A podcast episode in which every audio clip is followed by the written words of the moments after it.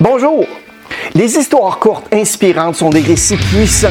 Ce qui est bien, c'est qu'elles sont si faciles à entendre et qu'il y a toujours une morale à la fin de l'histoire. Que ce soit des histoires vraies ou non, il y a beaucoup d'entre elles qui sont des légendes censées avoir des centaines d'années.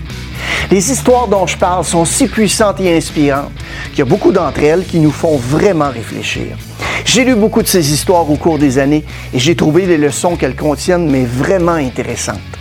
J'ai donc décidé de préparer une série de vidéos en mettant l'accent sur une douzaine d'histoires inspirantes que j'ai pu entendre et qui m'ont servi de temps à autre. Vous retrouverez les liens au bas dans la fiche description. Mon nom est Mario Loubier. Les émotions mènent les décisions. Si vous avez un ami, un collègue ou un membre de votre famille qui pourrait bénéficier de la vidéo, n'hésitez pas à le partager. Vous pouvez aussi écouter cette vidéo en podcast en cliquant sur les liens dans la fiche description.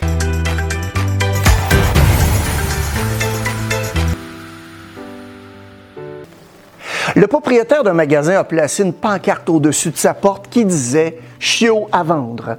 Il y a un petit garçon qui a vu l'enseigne et qui s'est approché du propriétaire. Euh, monsieur, vous allez vendre combien les chiots? Le propriétaire du magasin a répondu Bah, entre 30 et 50 dollars. Le petit garçon a sorti la monnaie de sa poche et j'ai 2,37 Est-ce que je peux les regarder? Le propriétaire a souri. Le chien est arrivé avec cinq petites boules de poils qui couraient dans l'allée du magasin. Il y a un chiot qui était pas mal en retard comparé aux autres, à l'arrière.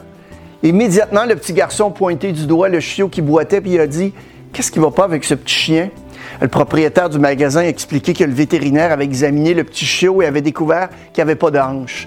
Il boitait puis il boitera toujours. Il sera un petit boiteux. Le petit garçon est devenu tout excité. Hey, c'est le chien que je vais acheter. Le propriétaire du magasin a dit non, tu veux pas acheter ce petit chien. Ben, remarque, si tu le veux vraiment, je vais te le donner. Le petit garçon est devenu impatient. Il a regardé le propriétaire du magasin droit dans les yeux en pointant son doigt, puis il a dit Je veux pas que tu me le donnes. Ce petit chien vaut tout autant que les autres chiens. Je vais le payer au prix fort. En fait, je vais te donner 2,37 maintenant et 50 cents par mois jusqu'à ce que je l'ai tout payé. Le propriétaire du magasin a répondu, ben, tu, tu veux vraiment pas acheter ce petit chien? Il pourra jamais courir, sauter, jouer avec toi comme tous les autres chiens. À sa grande surprise, le petit garçon s'est penché, a remonté la jambe de son pantalon pour révéler une jambe gauche très tordue et paralysée, soutenue par une grosse attelle métallique. Il a levé les yeux vers le propriétaire du magasin et a répondu Eh bien, si je cours pas très bien moi-même, le petit chiot aura besoin de quelqu'un qui comprend. Morale de l'histoire la compassion et l'empathie nous donnent la chance de mieux comprendre les autres.